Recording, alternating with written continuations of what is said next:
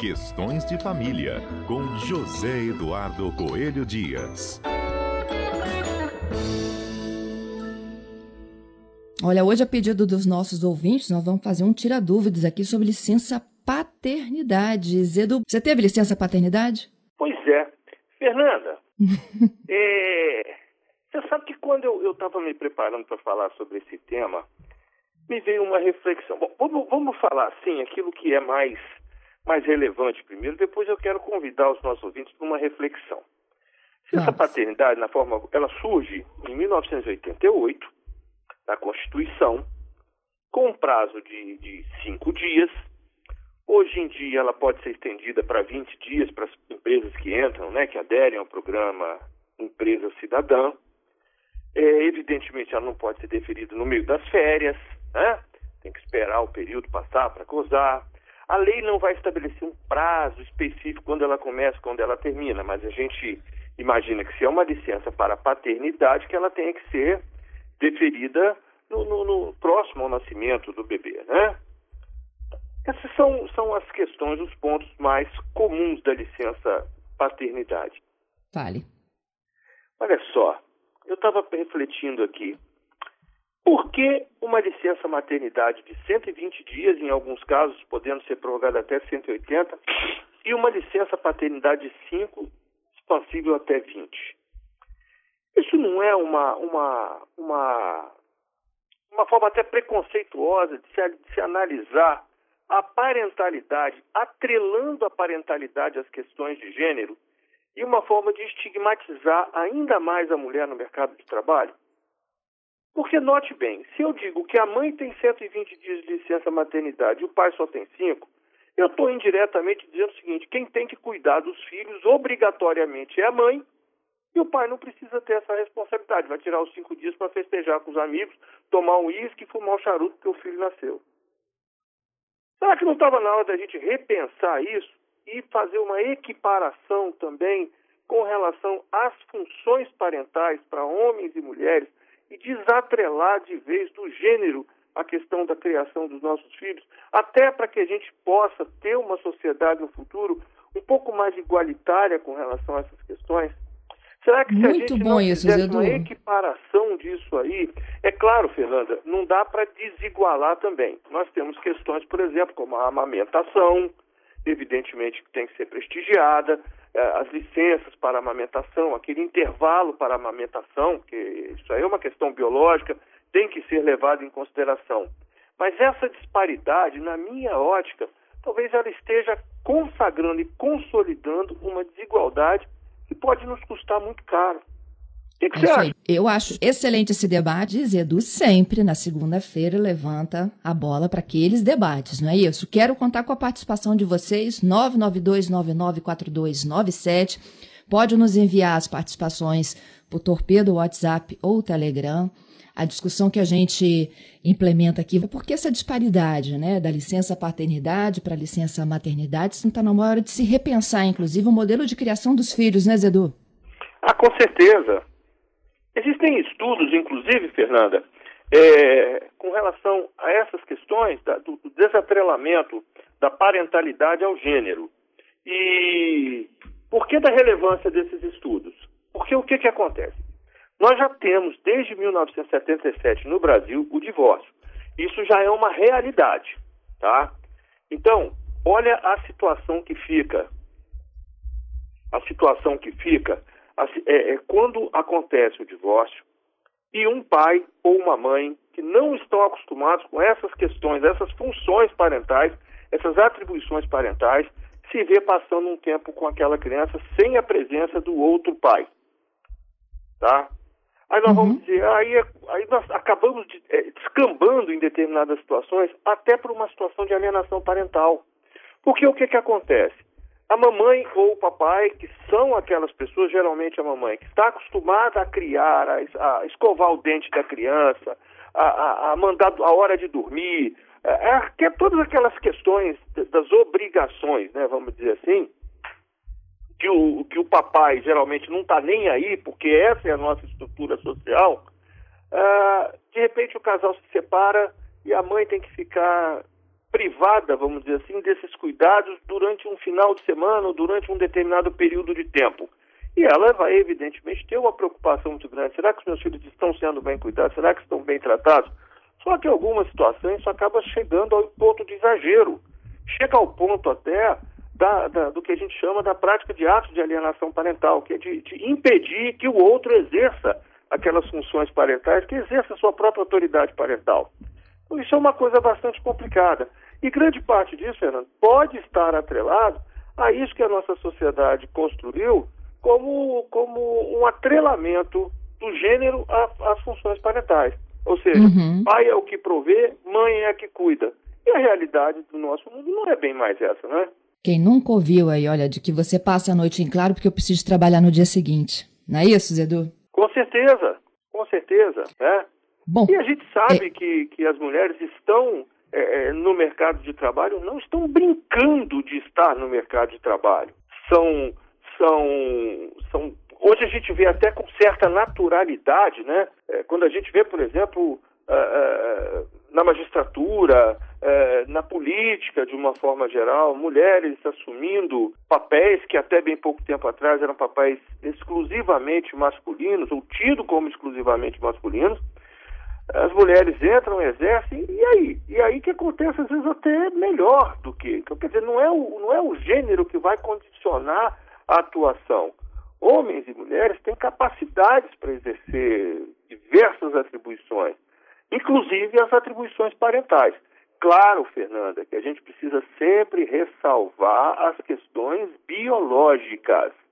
Então, evidentemente que se a mulher atravessa um período, um parto, às vezes por uma cesariana, que a recuperação é um pouco mais lenta, a questão da amamentação, claro que isso tudo tem que ser levado em consideração, tem que ser levado em consideração mesmo, porque é real.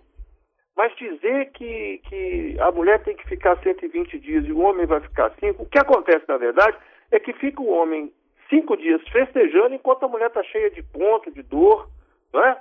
Então, qual é o, a, a, função efetivamente dessa, dessa licença paternidade?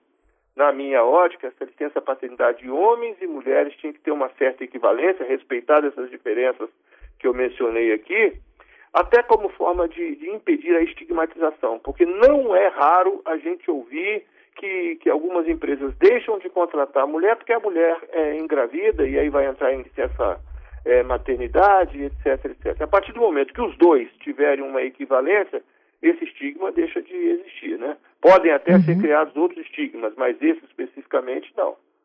Né? Zedu, há alguma possibilidade dessa licença paternidade chegar aos 120 dias, igual da mulher? É, Fernanda, é, é, eu vou te dizer mais. Para mim tinha que ser até maior, assim como das mulheres tinha que ser até maior, porque eu acho que só 120 dias é, é muito pouco para que você coloque uma criança num, num bom rumo, né? Para você voltar, porque a gente sabe como fica o coração das mães quando tem que voltar ao trabalho 120 dias depois do parto. É uma coisa até meio é complicada, até cruel, né? Enfim. Uhum. Mas é a regra, né? Já foi, já foi era, era já está melhor, porque antes era 84 dias e quem pagava era o empregador. Hoje são 120 dias e é a Previdência que custeia. Mas, enfim, então já, já, já, já teve pior. Então, é uma questão de, de evolução. A partir do momento que a sociedade vai evoluindo, começa a debater essas práticas, a gente pode sim ter um, um, encaminhamento nesse sentido, ou pode até voltar atrás. A gente nunca sabe o que, que a sociedade vai achar melhor, né? O importante é que a sociedade se manifeste, que debata, que discuta e que comece sempre a olhar para aquilo que nunca olhou, ter novos, novos olhares para as questões, porque senão a gente acostuma a olhar sempre uma coisa do mesmo jeito, do mesmo jeito, esquece que aquilo pode ser melhor ou que a gente não precisa mais daquilo. Entendeu, Fernando? Entendi. Mas eu vejo possibilidade sim dessa ampliação. Eu acho que já está na hora. A partir do momento que os pais começam a efetivamente exercer as funções parentais, e eu chamo a atenção, Fernando, por uma coisa que pode parecer uma coisa boba, mas que eu observei uma vez e tomei um susto, que é o tal do banheiro de família no shopping center. Uhum. Eu sempre falo, eu quando era moleque, eu quando tinha que fazer, que eu estava na, na rua e tinha que fazer as minhas necessidades fisiológicas quando criança, era no banheiro feminino.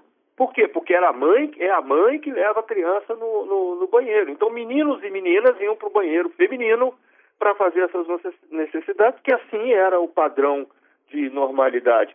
E hoje a gente vê que os pais saem com as crianças, mesmo sem a presença das mães. Então aí você vê no shopping center banheiro é, de família. Outro dia, na estrada, na BR-101, eu parei numa lanchonete, entrei no banheiro e aí eu vi escrito assim, fraudário. Eu tomei um susto e falei, meu Deus, entrei no banheiro errado. Não, tinha um fraudário no banheiro masculino. Percebe, Fernanda, que nós já estamos modificando a forma de encarar determinadas situações? Sim, muito.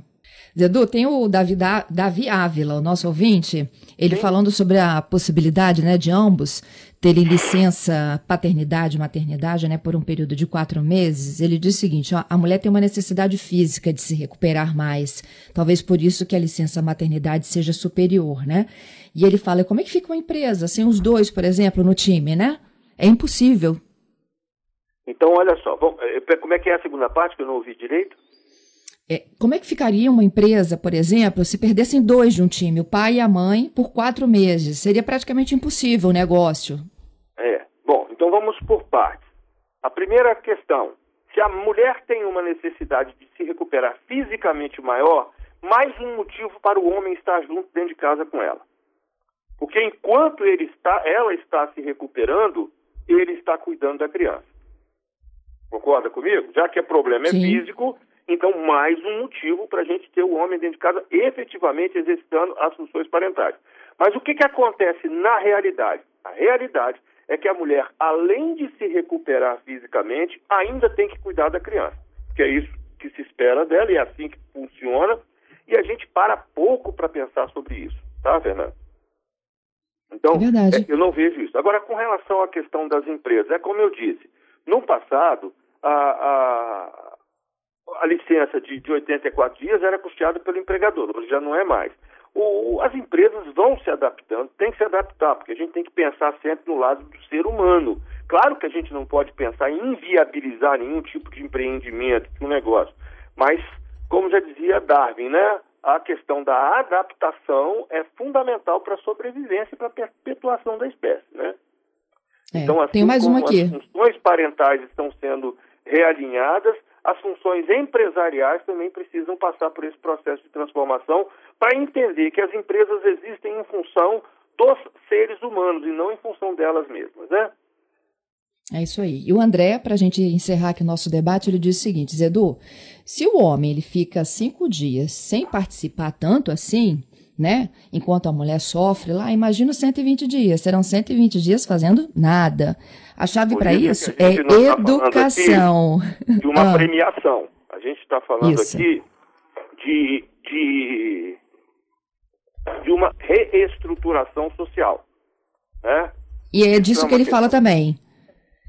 É educação é. e uma melhoria a longo prazo. Eu não ouvi, Fernanda.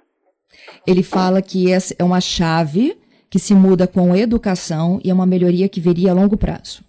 Com certeza. São vários, várias situações. A educação, o debate. Eu não estou aqui, Fernanda, com uma fórmula pronta. Entendeu? Não estou aqui com uma fórmula pronta, dizendo, olha, vamos fazer isso a partir de agora. Quem me dera ter esse poder, mas é, é uma questão de estruturação, de evolução que a gente vai precisar atravessar ao longo do tempo. É claro que uhum. passa sim pela educação, passa pelo debate, de repente até por algumas alterações legislativas, mas o que é importante nessa história toda agora não é simplesmente sair fazendo uma lei para equiparar a licença paternidade, não. É repensar as funções parentais e repensar até que ponto elas são obrigatoriamente atreladas ao gênero ou podem se libertar disso. É isso aí. Ó, oh, a Beth também manda a participação dela, diz a mulher, depois do parto, né, precisa de muito, muito do auxílio do pai para ajudar no recém-nascido. O é bebê absorve todo o tempo, é, a gente fica travada mesmo para cuidar de outras funções e a licença deveria ser de tamanhos iguais. E o é GCE diz: olha, discussão justa. Trabalho e hospital acompanha a rotina dos casais e dos recém-nascidos, que ficam, por exemplo, em UTIs por meses a rotina do casal se altera totalmente, daí a necessidade deles estarem juntos. Com certeza, com certeza. Ó, plantamos obrigado. uma sementinha, né? É, vamos, vamos fazer isso, né? Plantar essas maldades ou bondades por aí, quem sabe?